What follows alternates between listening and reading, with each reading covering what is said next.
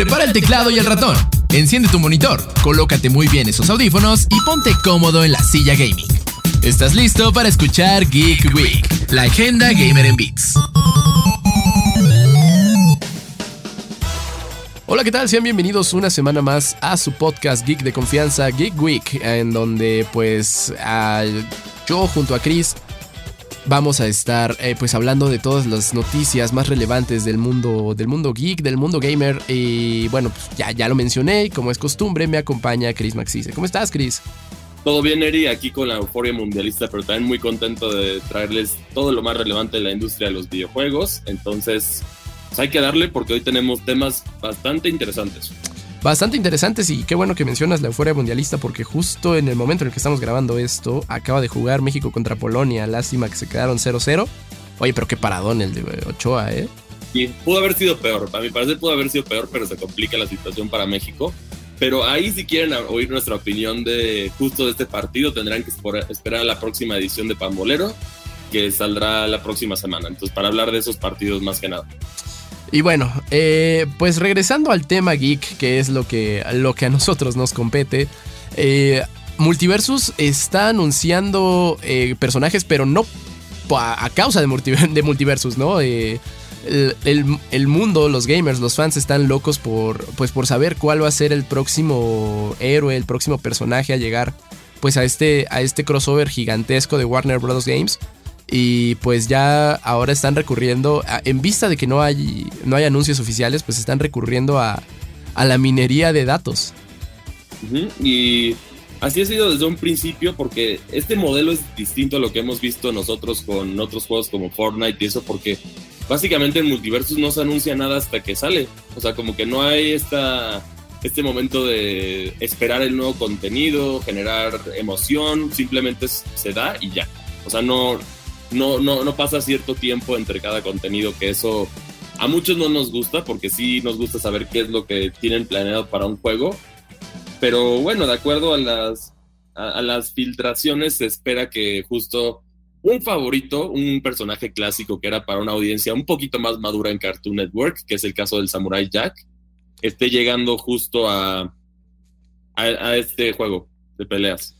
Sí, se supone que ahí un usuario eh, del juego eh, pues, se dedicó a hacer minería de archivos y encontró uno que se llamaba Montaña de Aku, ¿no? Recordemos que Aku era el villano de, pues, de Samurai Jack y, y pues todo el mundo puso el grito en el cielo porque, bueno, Samurai Jack es una de las caricaturas más queridas.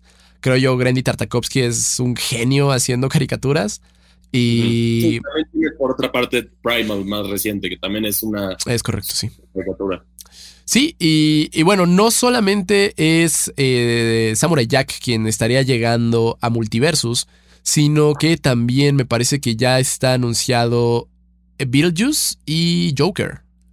De Joker no es una sorpresa, ya que es prácticamente esperado, es un personaje icónico que también era, los que más hacía falta de justo de DC Comics, pero Beetlejuice sí yo creo que a mí me agarra más como curva ya que no hemos tenido nada relevante de Beetlejuice en muchísimo tiempo.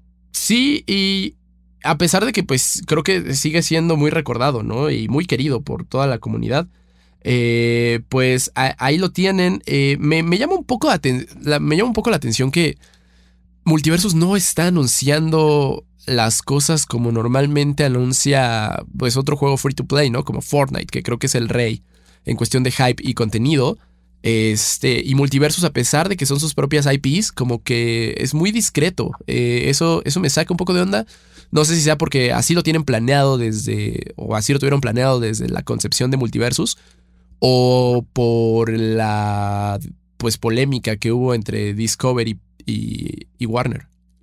Yo creo que ser, tiene que ver con la polémica, bueno, con, con la adquisición de Discovery por todo el grupo de Warner. Y entonces están viendo qué proyectos siguen vivos, cuáles no. Entonces yo creo que también por eso ha habido mucha incertidumbre con Multiversus, ya que quizás si un proyecto lo van a matar. O sea, un ejemplo de esto podríamos decir, imagínense que en algún momento pudiera haber llegado un personaje de Westworld a, al mundo de Multiversus, ¿no? O sea, hablando hipotéticamente. En este caso, como ya el proyecto ya se, ya se terminó, entonces aquí toman la decisión de a lo mejor ignorar ese proyecto y buscar otro que en un futuro fuera a salir. Yo creo que así es como lo van a manejar. Sí, lo, lo más probable, pero bueno, igual, igual llama la atención el cómo están pues lanzando su contenido. No, no sé tú qué, qué personaje te gustaría ver o bueno, qué te gustaría que se filtrara en un futuro en vista de que no lo van a anunciar. O sea, a lo mejor el personaje principal de Primal puede ser una, un personaje llamativo. Ok. Este, ya sabemos el Neandertal, que se me fue su nombre porque no, no, no tiene un nombre como tal, es como bruto o algo así, o sea, no, no es, e, ese personaje me llamaría la atención. ¿Qué otra franquicia me gustaría que exploraran más? Siento que Juego de Tronos te da para explorar uno que otro personaje más. Y bueno, ya tienen ahí a Arya Stark. Sí, pero es, un, es masivo. O sea, siento que hay otros, incluso podrías poner el villano al, al Rey de la Noche, que podría ser algo como para darle una contraparte buena y una malvada. Puedes hacer mucho, mucho, puedes jugar mucho con, con todo eso. Claro. Eh, ¿Y de algún dibujo animado? de algún dibujo animado, yo siento que me gustaría ver más representación de Hanna Barbera, a mi parecer. Ok, bueno, ya tenemos a Shaggy, me parece, nada más. Shaggy y Vilma. Vilma, es correcto. Eh, hay mucho más de Hanna Barbera que podría estar ahí. A mi parecer hay personajes icónicos también que son fuera del universo de Scooby-Doo. Que sí pueden tener su representación ahí. Sí, a mí creo que me gustaría ver un poquito más del lado de Adult Swim. O sea, ya tenemos a, Rick and Morty, pero a mí me encantaría ver al fantasma del espacio. Muy, esa es, buena elección. Esa, por eso es una buena, una buena elección para agregar al juego. Y bueno, pues, ¿tú crees que en algún momento Multiversus vaya a cambiar esta. Pues esta dinámica que traen? yo, no sé, quizá una vez ya se, se calmen las aguas ah, por, todas estas compras y controversias, me gustaría ya ver más anuncios, porque si hay falta de anuncios, creo que por muy bueno que sea tu juego y por muy gratis que sea, pues la comunidad va perdiendo interés. Claro, pregúntale a Halo Infinite la situación que ha vivido con justo eso mismo. Y cuando, en especial en este tipo de juegos, cuando son los juegos de pelea que tienes diversas, o sea, que tienes esos personajes, esos personajes son los que te hacen la diferencia con el juego. Y si no tienes nada, nada llamativo, la gente se va a aburrir. O sea, sí pasa con estos títulos. Entonces es algo que tienes que tener muy, muy en cuenta. Pues esperemos toda, toda esta turbulencia para Multiversus acabe pronto, porque, pues, nunca, nunca está de más que exista competencia, ¿no? Y bueno, sabemos que Smash es rey, pero pues siempre alternativas para, pues, para jugadores que no, no, cuentan con un Nintendo. Pues creo que, esa sería una, una, muy buena opción. E incluso para entrarle al género de juegos de pelea de plataformas. así es. Pero aún así se sienten muy diferentes y también el diferenciador fuerte de Multiversus en este caso es que también tiene el enfoque hacia los hacia el multijugador. El enfoque fuerte, eso es lo, el caso curioso de Multiversus. Smash Bros., eh, todo el competitivo y todo esto se enfoca justo en, en duelos de un jugador, pese a que hay torneos de dos contra dos. Sí, no, que puedes meter hasta ocho jugadores al mismo tiempo, es una locura. Sí, y aquí el enfoque es más hacia dos contra dos, que por eso ciertos personajes funcionan muy bien en equipo, pero tampoco luego ciertas habilidades son inútiles en cuando juegas tú solo. O sea, es, como ese rollo que tienen, que están encontrando la situación, tienen un producto interesante que, que Warner, Warner, yo siento que recientemente ha tenido títulos sólidos. O sea, en general, yo no, yo he visto como que buenos títulos de Warner. Creo que el único tropiezo, se podría decir, ah, o quizá no hubo tanto ruido como se esperaba, fue Gotham Knights que bueno, es que ahí sabemos que es la situación, ya la gente seguramente ya se regresó a jugar los juegos de Arkham por, por el simple hecho de que, de que siguen siendo buenos. O sea, esos juegos con, con un, esos juegos son tan buenos que con un simplemente un remaster, cambiarle los visuales ya, ya funciona bien. Claro. claro. Eh, así, de, así de bien hecho está ese juego desde un principio, que también eso eso es interesante verlo. No, y todos extrañamos el toque Rocksteady. creo que a pesar de que hay estudios que lo han intentado replicar, no, no se ha logrado. Creo que quien estuvo más cerca, eh, cuestión de juego de mapa abierto de, superhéroes, pero como que es su propia cosa, eh, pero es igual de legendario, creo que fue Marvel Spider-Man. Sí, exacto, pero es como otro monstruo porque en el sentido de que Batman te, te, mete muy bien en el rol de Batman que, que, es un detective y tienes la parte de investigación que no muchas veces vemos dentro de, los, de las películas de Batman nuestro, que es el lado más inteligente de Batman y de investigación. Ajá. Entonces es interesante que es, son, yo siento que un buen videojuego de superhéroes para, en este, para seguir con esto es aquel que te representa al héroe de la manera adecuada. Tú cómo quieres representar esto y por eso hay ciertos superhéroes que son muy difíciles de representar en los videojuegos, como Superman. Claro. Porque cómo balanceas a Superman para que no se sienta demasiado poderoso. O sea, a, menos de que le pongas su galería de villanos fuertes, pero pues te los quemarías todos en, en dos niveles para poderle dar como que este balance al personaje. Sí, una, una curva de, de, dificultad ahí, pues más.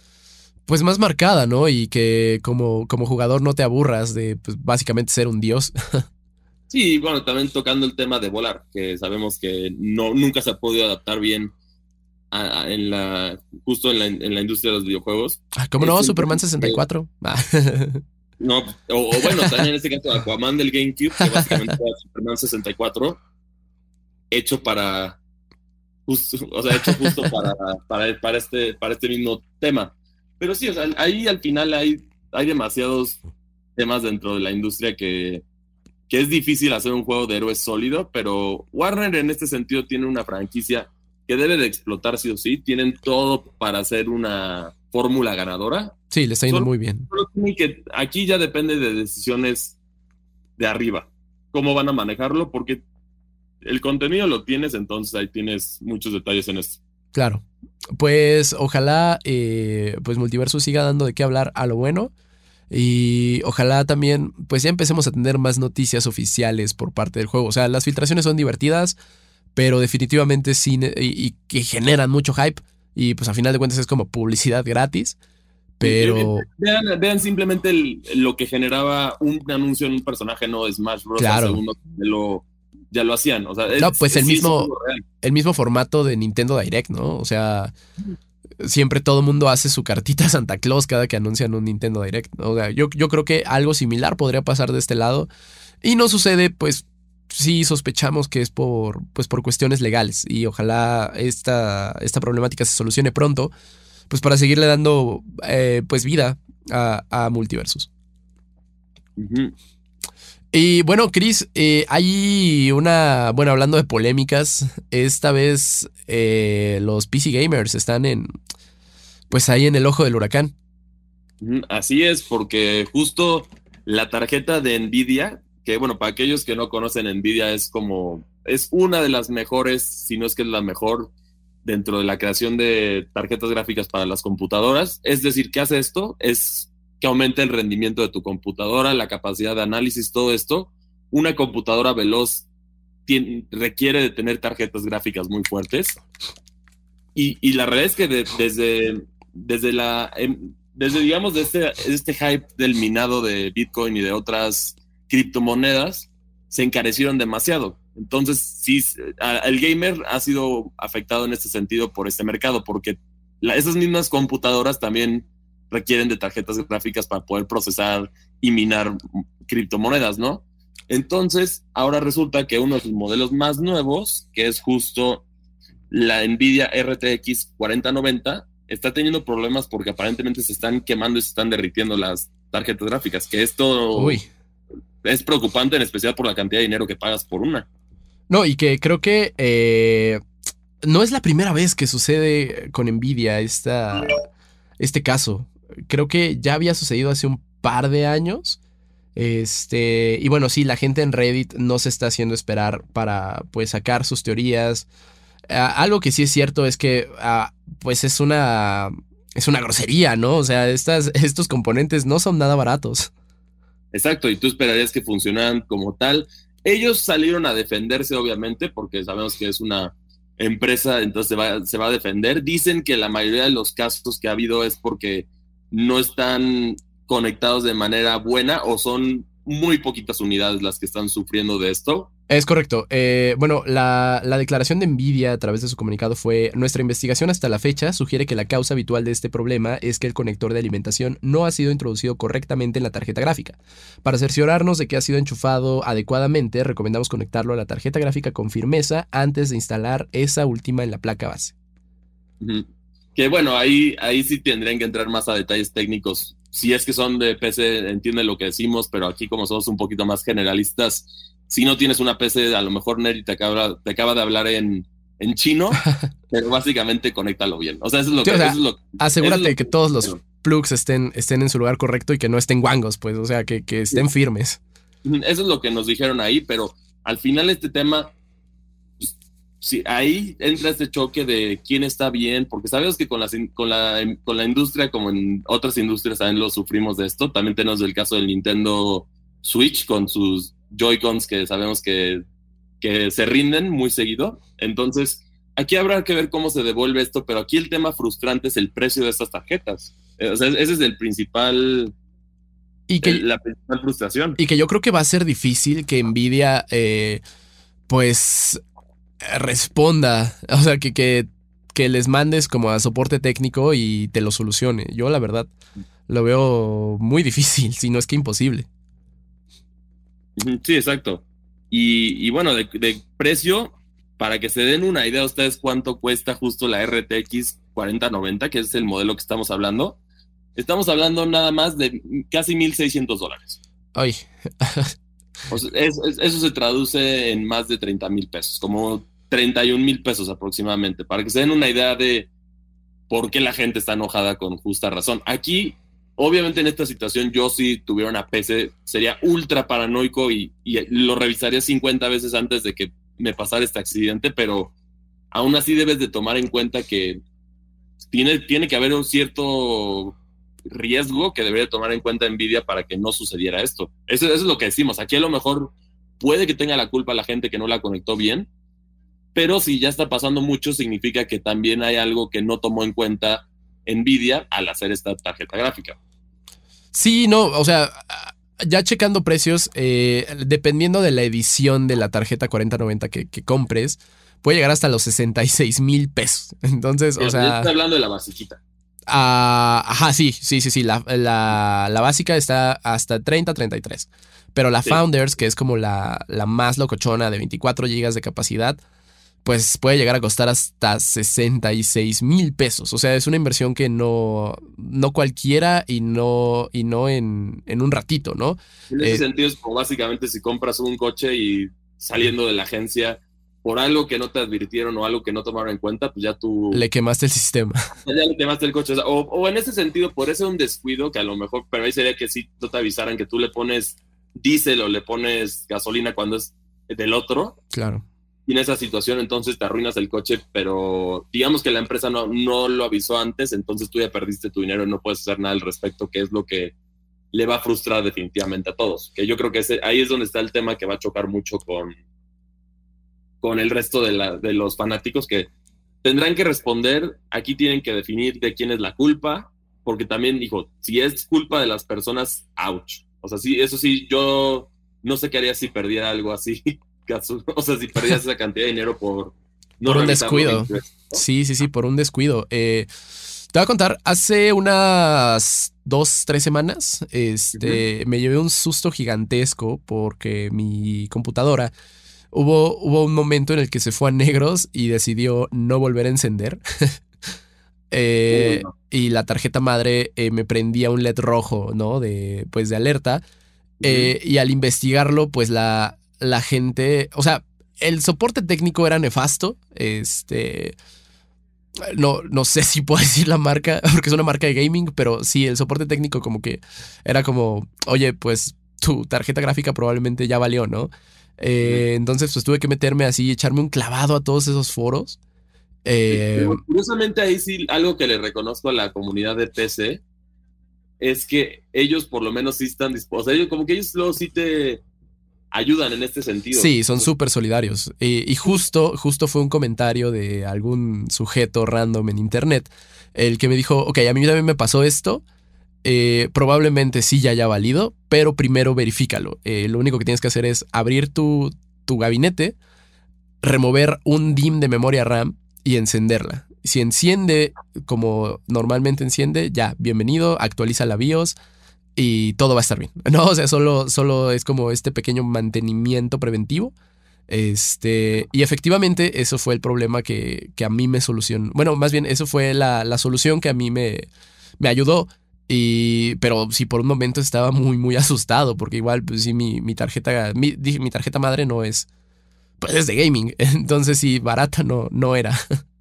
Sí, pero bueno, qué bueno que se pudo arreglar todo esto. Y bueno, habrá que ver entonces cómo Nvidia resuelve este tema. Esperemos que sí respondan en algún sentido. Me imagino que ya están las investigaciones, pero sabemos que potencialmente si esto es un problema de diseño, puede venir una demanda muy jugosa. O, un problema de lote. O sea, como que solo un lote haya sido el defectuoso, también puede ser. Y, ahí tendrías que, obviamente, reemplazar esos lotes porque pues, claramente es algo muy caro como para que la gente no te esté tranquila.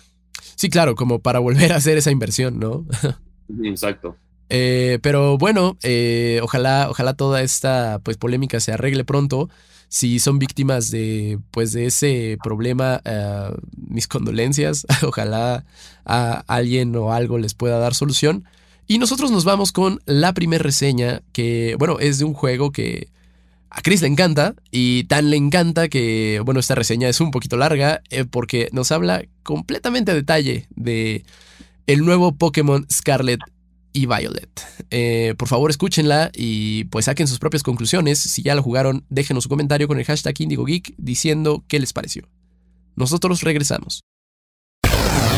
La franquicia de videojuegos de Pokémon es una que encontró una fórmula exitosa desde sus comienzos. La fórmula ganadora consiste en un sistema de batalla simple pero complejo a la vez, una serie de objetivos en común y claro, la divertida idea de capturarlos a todos. Es por eso que las invocaciones quizá pueden tardar en llegar más de lo que nos gustaría, pero Pokémon Scarlet y Violet decide ser valiente y dar un gran paso hacia el futuro para innovar la icónica serie. Lo primero que notarás si eres veterano de la franquicia es que ahora la nueva región es un mundo abierto con todo lo que implica esto. Podrás explorar el enorme mapa a tu gusto. Si bien tiene ciertas limitaciones al principio, conforme vayas jugando el juego irás abriendo la posibilidad para llegar a diferentes zonas. El mundo está lleno de Pokémon viviendo dentro de sus hábitats naturales, muchos objetos que recolectar, entrenadores que enfrentar y diversos objetivos. Esto implica que puedes jugar el juego como gustes. Puedes ir a donde quieras y hacer las diversas tareas en el orden que tú desees. Si bien esto hace que tu aventura sea única, también trae consigo una serie de problemas. Para mala suerte, resultó que por la manera en la que hice toda mi aventura, para el cuarto gimnasio que hice, resultó que en realidad acababa de completar el último gimnasio del juego. Si bien existía una diferencia de niveles considerable, no esperaba que fuera el último gimnasio. Esto significa básicamente que dependiendo de la ruta que elijas, podrías dejarlo más fácil hasta el final. Esto justo me pasó con las tres aventuras dentro del juego. Tuve batallas muy difíciles solo para que las siguientes no fueran un reto. Esto podría ser arreglado con una adaptación a los niveles dependiendo de tu aventura, pero ya que eso no fue hecho, mi recomendación sería seguir los puntos de exclamación en el mapa que más o menos te guían a lo que puede completar tu equipo. La fórmula de combate que todos conocemos está de regreso. Para aquellos que se adentran por primera vez al mundo de Pokémon, el combate consiste en batallas por turnos. Cada Pokémon tiene estadísticas específicas, movimientos para atacar o hacer alguno de los efectos secundarios, y tienen tipos que son fuertes o débiles contra otros tipos. Todo eso se mantiene como tal. Puedes capturar Pokémon salvajes, puedes pelear contra otros entrenadores e intercambiar Pokémon. Por otra parte, regresan algunos detalles de Pokémon Legends Arceus, como lo son los brotes masivos, y son una excelente manera de obtener recursos, encontrar Pokémon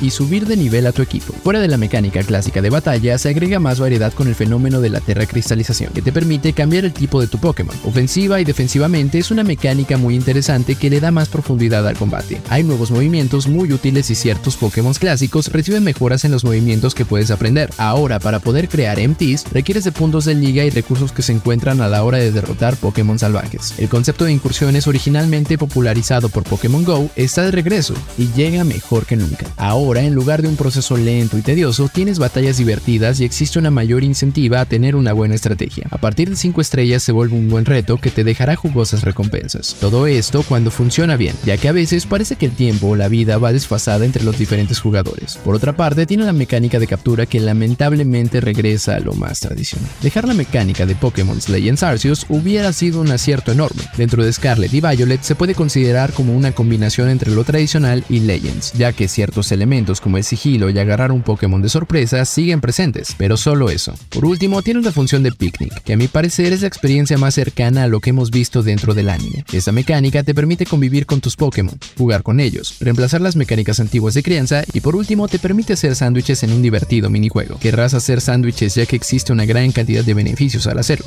Cada vez que llega una nueva generación de Pokémon, la comunidad se puede volver muy dividida. Hay algunos que te dirán que a partir de la segunda generación, el resto de los Pokémon son feos. Hay otros que es difícil de convencer. Y por último, están los que reconocen que cada generación tiene diseños buenos y malos. La novena generación, a mi parecer, tiene diseños sólidos, pero sí hay uno que otro Pokémon que puede ser cuestionar un poco las decisiones creativas. Fuera de su diseño, todos los nuevos Pokémon están llenos de personalidad y te vas a encariñar con ellos. Catalogando todos los diseños de la generación, lo pondría a la mitad de la lista en comparación a otras generaciones. Al final, esto dependerá de cada quien, ya que todos contamos con gustos diferentes. Si bien todos los juegos de Pokémon tienen lo que se podría considerar como tutoriales eternos, en Pokémon Scarlet y Violet el tutorial te explica solo lo necesario. Esto a mi parecer es un gran paso, ya que entrenadores que llevan jugando más de 20 años los títulos. Escondido dentro de la academia están las clases. Dentro de las clases puedes encontrar diversos temas como matemáticas, biología, historia, entre otros. Lo interesante de las clases es que efectivamente son una excelente manera para introducir a los más novatos a cosas como los cálculos de daño, los Pokémon variocolor, la crianza, entre otras cosas. Lo mejor de todo es que no es obligatorio,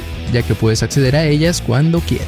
Por otra parte, las clases consisten básicamente de diálogos informativos con dos exámenes cada uno. El tener las clases también desbloquean diferentes interacciones e información bastante útiles para todos. Este juego tiene dos extremos en lo que va de visuales y rendimiento. Por una parte, tienes a los Pokémon que se ven mejor que nunca. Cada Pokémon, ya sea nuevo o antiguo, ha recibido una mejora bastante considerable a sus modelos, haciendo parecer a sus contrapartes de espada y escudo obsoletos. Se puede apreciar bastante con los Pokémon tipo acero por su brillo metálico y reflejo, pero también en otras especies. Por otra parte, los efectos de movimiento son rápidos, coloridos y llamativos. Los Pokémon están llenos de expresión y tienen mucha personalidad. Lamentablemente, no todos son rosas, ya que los visuales dentro del mundo no son igual de sólidos. Si bien existe una mejora a lo presentado en espada y escudo, hay bastante pop-in, errores de iluminación y todo lo que no esté cerca de ti se verá muy comprometido por un bajón grande de FPS. Y a veces parece que el juego se tarda más de lo que debería en responder a tus comandos. Si bien esto no afecta la experiencia como tal, sí es algo demasiado notable. Durante ciertos puntos el juego se pone completamente negro por más tiempo de lo que debería, y te puede hacer sentir el terror de que tu juego se va a cerrar repentinamente por demasiada carga. Si bien solo sufrí que el juego se cerrara una vez, es algo que esperemos que se arregle con unas actualizaciones. Con un poco más de optimización, otra cosa podría haber sido todo esto. Hay ciertos pequeños detalles que se quedan fuera de manera inexplicable, como el hecho de que los Pokémon no cierran los ojos cuando duermen. Esto ya ha estado implementado en varios juegos atrás. ¿Por qué lo dejaron fuera? Otro detalle que me deja con muchas dudas es la personalización de tu entrenador. Si bien aumentaron la personalización dentro de la cara y accesorios, para la ropa en general se usó la excusa de las reglas de la escuela te obligan a usar el uniforme escolar. Esto limita bastante la manera de expresarte por medio de tu entrenador, y es algo que debe ser de las mayores prioridades para un DLC, si es que habrá uno. Recuerdo que esto ha estado implementado desde la sexta generación de Pokémon en el Nintendo 3DS. Por último está el caso de los Pokémon variocolor o Shiny.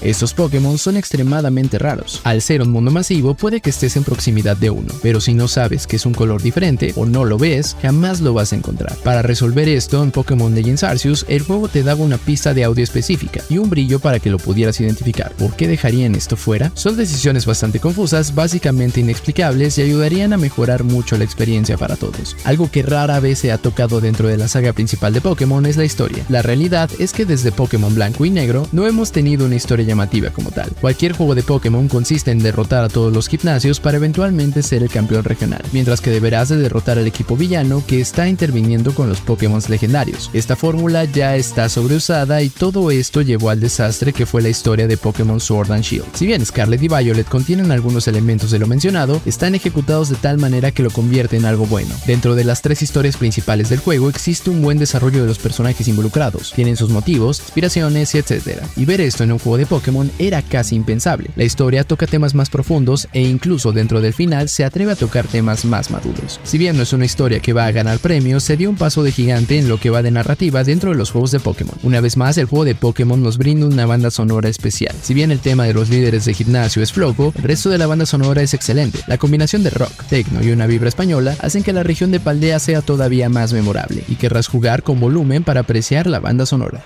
La calificación es de 8.5. Pokémon Scarlet y Violet es un juego que decide hacer muchas innovaciones a la franquicia y acierta en la mayoría. Mundo abierto, mejor desarrollo de historia, hermosos modelos de Pokémon y la Terra Cristalización son muchos cambios para bien. Si bien todo esto opaca en su mayoría lo negativo, aún está presente de manera incómoda y por alguna extraña razón se dieron pasos atrás en ciertos pequeños detalles que yo no entiendo.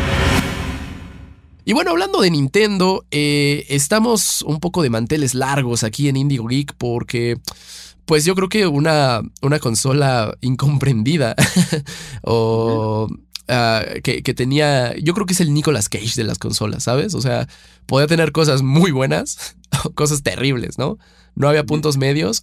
Y es que pues la Nintendo Wii U cumple 10 años, Chris. Así es, esta consola que como mencionamos tiene, es, de extremos. Justo acaba de cumplir el, el, 18 de noviembre 10 añitos, ya que salió el 18 de noviembre de 2012, justo. En un momento en el que Nintendo dominaba el mercado con el Wii, que en ventas y todo lo que quieras había dominado esa generación de consolas sobre, sobre el PlayStation 3 y el Xbox 360 pero aquí todo empieza mal desde, desde la mercadotecnia que tienen justo con el... Con, el puro nombre, ¿no? Yo creo que desde el puro nombre. Eh, algo que, a mí me tocó ver en primera persona fue muchos padres de familia que no entendían muy bien si era un complemento para la Wii o, o una consola totalmente nueva, ¿no? Entonces como que eso los confundía un poco y yo creo que si hay problemas con tu nombre, desde ahí van a haber broncas con tus ventas y pues sí, desafortunadamente se vieron reflejadas en, en las ventas de la Wii U.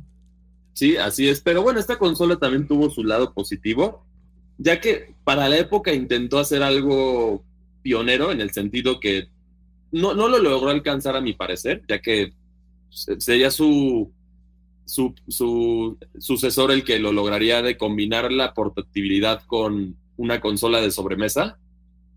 Pero deja las bases el Nintendo Wii U en el sentido de que podías ver la tele en lo que estabas jugando tu Nintendo Wii U, que eso también era, para la época era como algo muy... Novedoso. Muy novedoso, la pantalla táctil era interesante, aunque sí era muy tosca, a mi parecer, o sea, no, y, se sentía la pantalla como que... Estaba pesadita. ¿no? Eh, no estaba, estaba pesadita. O sea, como que el diseño no era tan ergonómico como el del Nintendo Switch. Y, bueno, esta consola, algo que sí tuvo, tuvo ventas muy malas. Apenas alcanzó 11 millones de unidades vendidas. Que bueno, si lo pones con Nintendo, eso es uno de, de los grandes fracasos que han tenido. Porque como referencia, el Nintendo, el Nintendo Switch se está acercando muy pronto a las 110 millones de unidades vendidas. Entonces, es, esa es como la proporción de la diferencia entre las dos consolas, pero algo que sí nos dejó el Nintendo Wii U a mi parecer fue buenos servicios, que ahorita les vamos a mencionar un poco de esto, muy buenos títulos, y se ve que Nintendo estaba dispuesto a hacer las cosas bien para darle, para como agradecerle a los fans que sí se quedaron con el Nintendo Wii U, cosa que en Nintendo Switch eso ya no existe, pero por lo menos en, en el programa que hicieron con el 3DS y el Wii U, sí te daban beneficios por haber sido los que lo adquirieron temprano y todo esto. Sí, y, bueno, también recordemos que eh, fue la época en la que Nintendo decidió, híjole, pues yo creo que sí distanciarse de los third parties. Eh, hubo, hubo muy pocos third parties que se quedaron, fue una consola que no recibió FIFAs, que eso ya es raro, tomando en cuenta que en su época el PlayStation 2 seguía recibiendo FIFAs. Eh, que creo que el último Call of Duty que recibió fue el Black Ops 2, si no mal recuerdo. Sí, fue Black Ops 2. También, pero al principio tuvo raro porque tuvo soporte de Ubisoft principalmente, la consola. Sí, pues de hecho tiene un, o bueno, tenía un exclusivo, ¿no? Que era Zombie U. Zombie U, pero que luego lo cambiaron y ya era Zombie, que también salió en, las demás consolas, que a mi parecer era un juego sólido, tenía sus mecánicas muy interesantes de que... Sabía aprovechar muy bien el juego, el control Sí, era de los que aprovechaban la mecánica porque muchos, incluso mismos juegos desarrollados por Nintendo, no lo aprovechaban bien. Saludos, Pikmin 3. Arruinaban, el juego con este diseño. Eh, pues yo creo que... De servicios, ¿qué tenías? Tenías, por ejemplo, si tú quieres jugar muchos juegos retro, aquí tenías una gran opción para comprar todos a un precio soñado. Claro. Entonces ese era un gran era un gran potencial de esto. Tenías también la retro, retrocompatibilidad con el Nintendo con el Nintendo Wii, es decir, podías jugar los juegos de Wii ahí, te podías conectar tu, tu control y, y, todo, entonces también podías jugar eso, entonces funcionaba como dos consolas en ese sentido, ya que sí, mecánicamente eran muy diferentes. Claro. Sí, pues de hecho la, la, Wii y la Wii U como que sí conservaron ese, ese espíritu, ¿no? De retrocompatibilidad. De hecho, eh, la Wii, recordemos que eran dos consolas, básicamente. Tenías adentro un cubo y una Wii. Uh -huh, exactamente. Entonces, en esa situación aquí como fue, fue una buena consola, lo tan, lo, algo que sí tuvo, por lo menos de Nintendo, tuvo muy buenos títulos. Sí. Que, bueno, de hecho, hace, hace unos días justo hicimos un top 10 de los mejores juegos de Nintendo Wii U, que a mi parecer sí hubo calidad bastante, y no es coincidencia, te voy a decir algo. El Dime. juego más vendido en el Nintendo Switch, Breath of the Wild, ¿no? no, Mario Kart 8, resulta que salió Ah, en Wii U. claro, claro. Y es el juego más vendido de Switch. Breath of the Wild, que también está ahí, es un juego que originalmente terminó siendo desarrollado para el Switch. Ah, no, ah, perdón, para el Wii U, pero también salió al mismo tiempo para Nintendo Switch. Sí, normalmente, eh, pues sí, o sea, eh, como que Nintendo lo dio como de perdón, esta consola la neta no nos salió tan como esperábamos, este, pero pues les damos el, el nuevo Zelda, ¿no? Y que yo creo que el Zelda en Wii U yo lo jugué ahí y corre de maravilla. Eh, y tan, tan derrotados estaban sobre esta, este control de tablet que ese juego no tiene ni una sola mecánica con la tablet. Porque, también ahí fue por el tema de adaptarlo para el Nintendo Switch. Claro. Porque tenías que sacrificar eso y eran dos versiones distintas. Pero bueno, también tienes juegos que a mí me alegra que hayan rescatado el repertorio de Nintendo Wii U. Porque tienes cosas como Bayonetta 2, que también ya de hecho puedes jugar los tres bayonetas en Nintendo Switch, que a mí me parece genial eso. Tienes también, el, para mí, el mejor juego de plataformas de 2D de todos los tiempos. Salió en el Nintendo Wii U y se llamaba Donkey Kong Tropical Freeze. Niéguenmelo claro. los, los fanáticos de Mario de otros, pero el nivel de detalle, el nivel de pasión y el nivel de amor que hay en este título es impresionante. Y bueno, también fue rescatado para el Nintendo Switch, igual que el caso de Pikmin 3, que es una buena entrega dentro de, dentro de este RTS de Nintendo. Tienes muchos títulos y también que empezaron, ahí curiosamente en el caso del Nintendo Switch, perdón, del Wii, solo hubo una nueva franquicia de Nintendo que, que empujó y tuvo como que demasiado, suficiente respuesta para justificar dos secuelas para Nintendo Switch, que fue el caso de Splatoon 3. Oh, claro. Yo, el, el, juego de Nintendo Wii U que más recuerdo es Wonderful 101. Que bueno, no es como tal de Nintendo, es como. Bueno, es Platinum. Entonces. Eh... Antes de que Nintendo rescatara Bayonetta y, y, fueran eternamente agradecidos con ellos, pero este era uno de como sus primeros empujoncitos para estrechar la relación con Nintendo. Sí, yo creo que. Buenos, tienes también otro pionero que también. Era, era un diseño, es un concepto tan simple, pero pegó de maravilla fue Mario Maker. Ah, claro. Básicamente tú haces tus niveles de Mario y en este caso, pese a que la versión de Nintendo Switch tiene mejores cosas, es decir, tienes las, las, las, por ejemplo, las subidas y bajadas que puedes hacer, más variedad de niveles, enemigos, todo esto, al final no se siente tan bien crear los niveles en el Nintendo Switch como se sentía con la pantalla táctil del Nintendo Wii U. Son ese tipo de detallitos que varían en la calidad de los dos juegos. Sí, y ah, también recordemos que en Wii U revivió uno. Pues una, una leyenda, ¿no? Y es Pikmin. Así es que también era un título esperado que sabemos que Pikmin es una franquicia muy rara porque su creador, Shigeru Miyamoto, Shigeru Miyamoto que también conocemos por Mario, entre otros, un gigante de la industria, él siempre dice con Pikmin que ya está listo el juego desde hace años atrás. Por ejemplo, Pikmin 2 salió en GameCube. Estamos Ajá. hablando de 2000, 2004, 2006. Por ahí salió, ¿no? Nintendo eh, Pikmin 2. El juego sí. ya decían que estaba, Pikmin 3 decían que estaba listo cuando salió la cuando salió el Nintendo Wii. Nunca tocó ese, es, esa consola, a pesar de que salieron al final el 1 y el 2 para Nintendo Wii y se manejaba muy bien.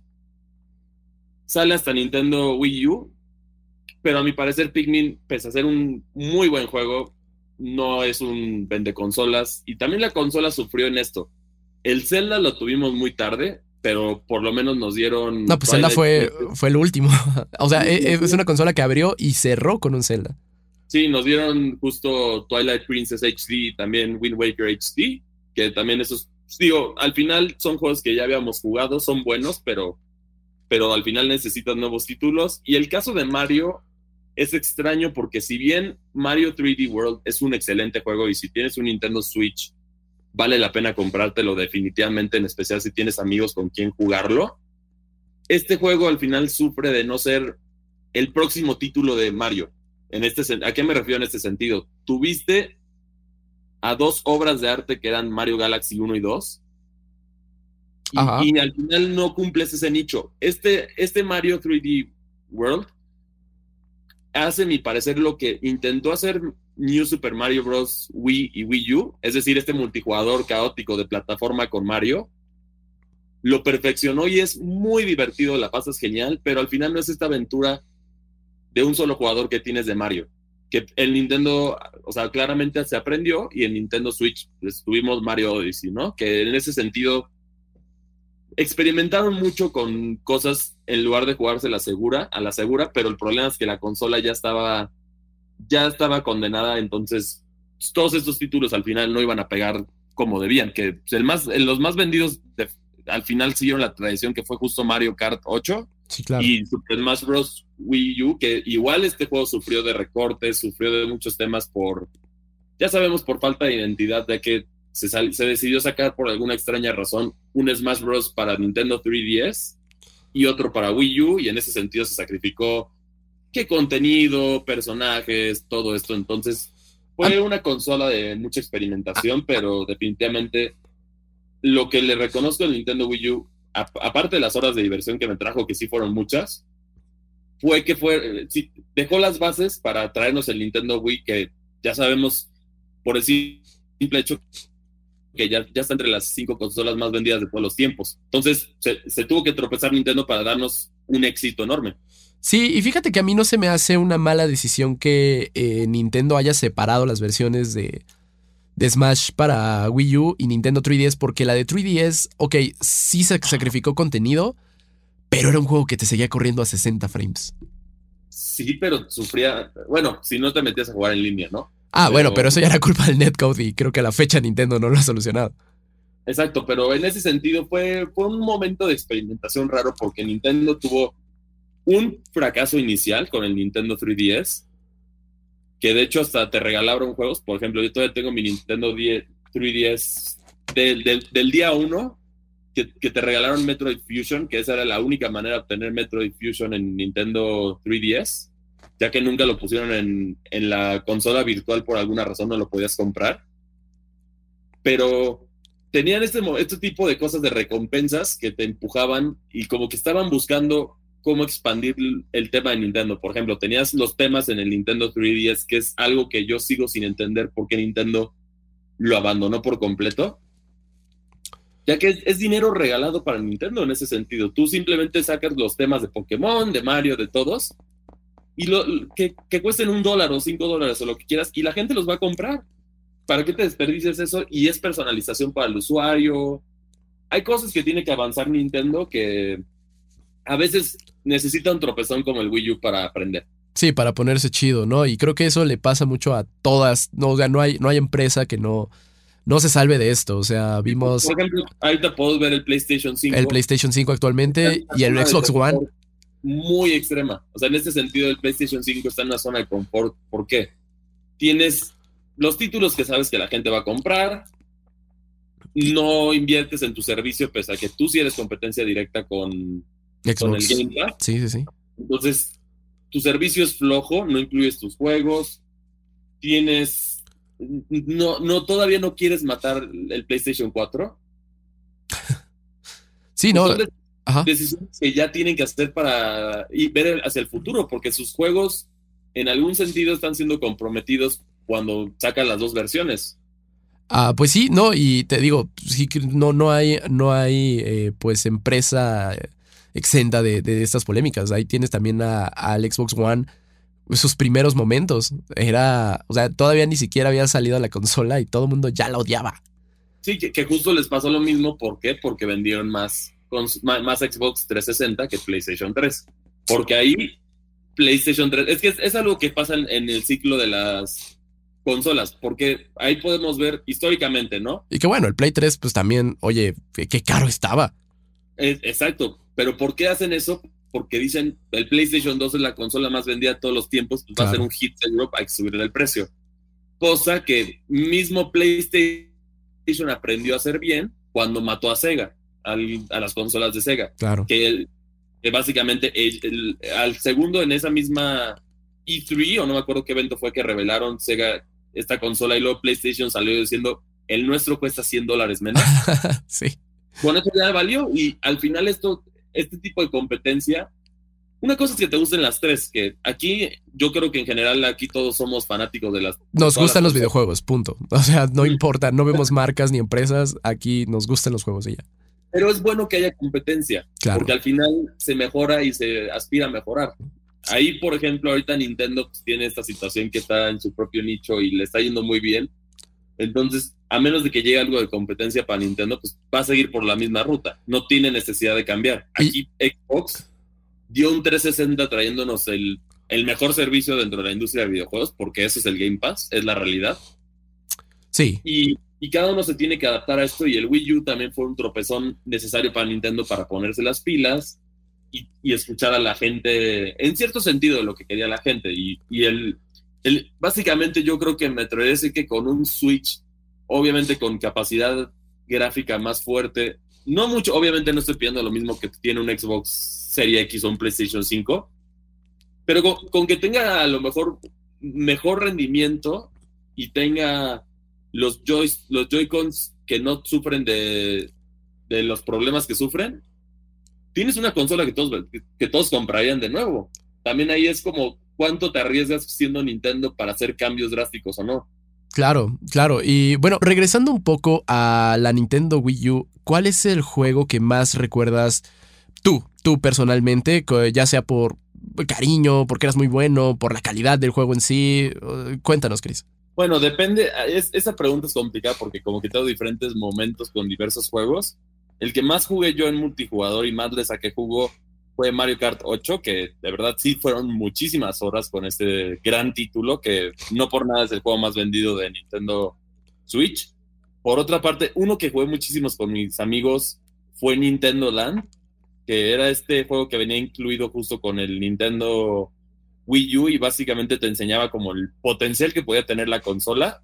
Y tenía, los minijuegos eran muy divertidos y me gustaba que estaban como que respaldados por mecánicas de otros juegos. Tenías, por ejemplo, un juego de Samus, un juego de, de F0, tenías también un juego de Luigi's Mansion, de Pikmin, entre otros, uno de Donkey Kong. Muy divertidos todos los juegos, pero al final, lamentablemente, el Wii U no pudo terminar de empujar como fue esto. De hecho, a mí siempre soñé con un Nintendo Land para el Nintendo Switch.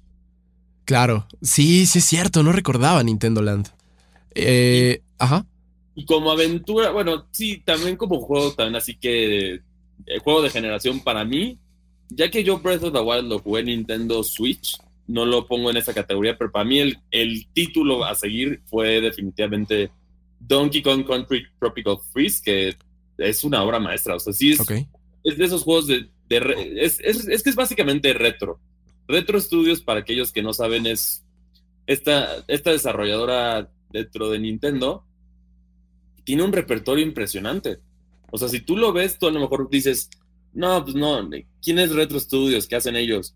Pero bueno, revolucionaron Metroid Prime, que bueno, que básicamente ellos crearon Metroid Prime y también innovaron muchísimo los juegos de disparos. Y también lo mismo hicieron con revivir justo a la franquicia de Donkey Kong, que en ese momento ya estaba perdida. Y tuvieron dos entregas muy sólidas, pero justo Donkey Kong Tropical Freeze está en su propia categoría. Definitivamente es otro juego. De hecho, no hay ningún juego que hizo el brinco de Nintendo Wii U a Nintendo Switch que yo diría que es malo. O sea, cualquiera de los que te compres de esos, aunque la gente critique que estaban en precio de lanzamiento y todo este drama que sabemos, todos esos títulos son juegazos. O sea, no, no hay ninguno que yo pueda decir que fue malo. Ok. Ah, híjole. ¿Y en tu caso, cuál sería tu favorito? Hay uno que recuerdo con muchísimo cariño porque fue un juego que me dio muchas horas de diversión junto a mi mejor amigo. Y es Affordable Space Adventure. Es un indie y es muy divertido. Ah, Es- eso, eso se nos fue. También era una excelente plataforma de, de de indies. indies, claro, claro. Y, y pues sí, o sea, creo que Affordable Space Adventure tenía, tenía el nivel de dificultad exacto para jugar. Era, era muy divertido. Este, y yo creo que por calidad, eh, híjole, mm, creo que en mi caso sí sería Breath of the Wild, Breath ¿no? of the Wild, porque pues ese fue el último, el último juego que jugué ahí en, en la Wii U. Este, y la verdad es que corría de maravilla.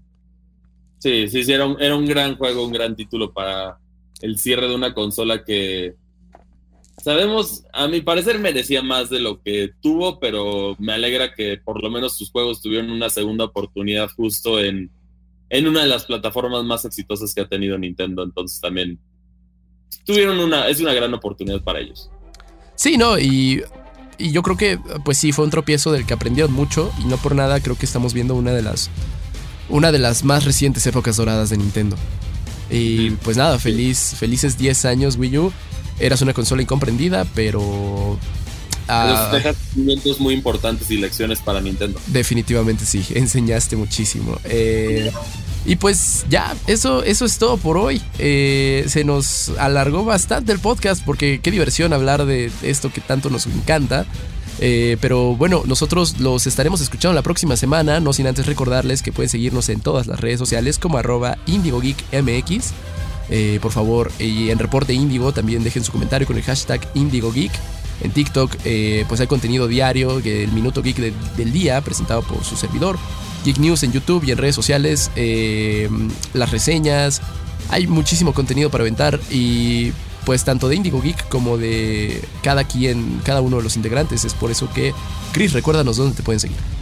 A mí me pueden encontrar en Twitter como arroba cristianmac62 y a ti, Neri, ¿dónde te pueden encontrar? A mí me encuentran en Twitter como arroba sir-bits. Y bueno, ahí, ahí se, se comparte continuamente todo lo que hacemos para ustedes. Y pues muchísimas gracias por seguirnos en un episodio más de Geek Week. Déjenos por favor su comentario de cuál fue su juego favorito de la Wii U. O si es que la jugaron, porque también pues bueno, no le fue tan bien en ventas. O, igual es su consola favorita, no lo sabemos. Nunca, nunca falta por ahí eh, el sujeto. Eh, pues muchísimas gracias por acompañarnos. Nosotros nos escuchamos la próxima semana. Bye. Nos escuchamos. Escuchaste Geek Week, una producción de Reporte Índigo.